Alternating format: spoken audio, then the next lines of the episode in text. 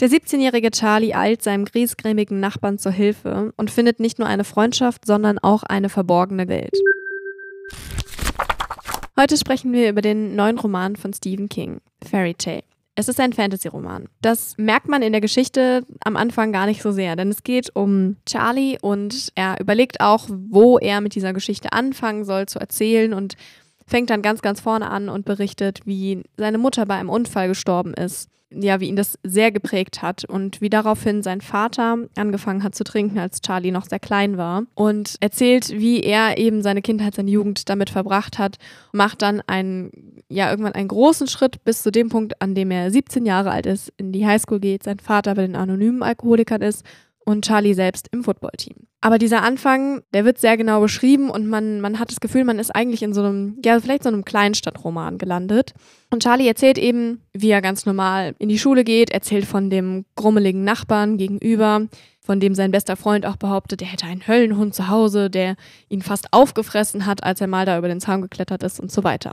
Diese Einleitung äh, wirkt vielleicht erstmal sehr lang, aber ich muss sagen, mir hat es einfach sehr gut gefallen, weil man sich schon komplett verbunden mit der Hauptfigur fühlt und da mit dabei ist. Es passiert nämlich, dass Charlie an dem Grundstück des muffeligen Nachbarn vorbeiläuft und einen Hund hört. Er macht sich ein bisschen Gedanken und schließlich geht er nachsehen, was da los ist und findet den Nachbarn Mr. Bowditch und seinen Hund, der laut bellt und nach Hilfe zu rufen scheint. Charlie ruft also den Rettungsdienst, denn der Nachbar ist schwer gestürzt und der Krankenwagen kommt auch. Man kümmert sich um den Nachbarn. Jetzt ist die Frage, was passiert mit dem Hund und Charlie verspricht dem Nachbarn, sich um den Hund zu kümmern. Das machte er um des Hundes willen, als um Mr. Bowditch einen großen Gefallen zu tun, denn dieser ist ziemlich unfreundlich zu ihm. Es mag sicherlich auch daran liegen, dass er gerade gestürzt ist und große Schmerzen hat.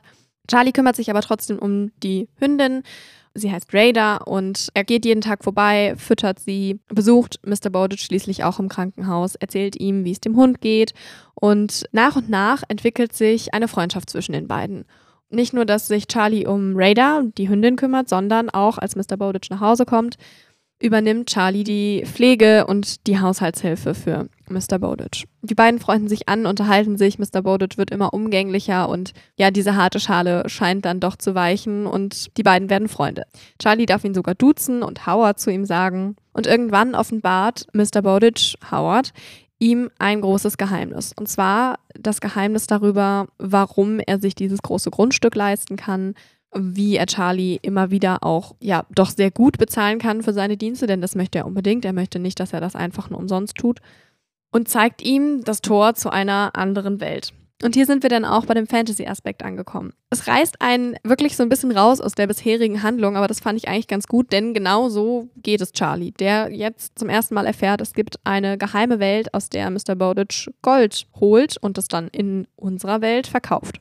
Ich will an dieser Stelle gar nicht mehr so viel verraten, denn was es mit dieser Welt auf sich hat, ja, welche Gefahren da lauern, welche Bewohner da sind, wen er da alles trifft und ja, wie sehr diese Welt scheinbar unsere Geschichten und Märchenerzählungen beeinflusst hat, das könnt ihr mit Charlie gemeinsam entdecken.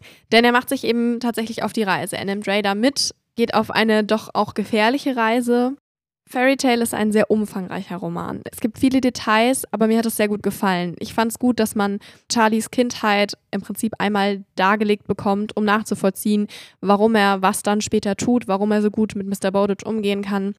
Auch die Geschichte des Vaters, die welchen Beruf er hat, das wird auch nochmal ein bisschen relevant für die Geschichte.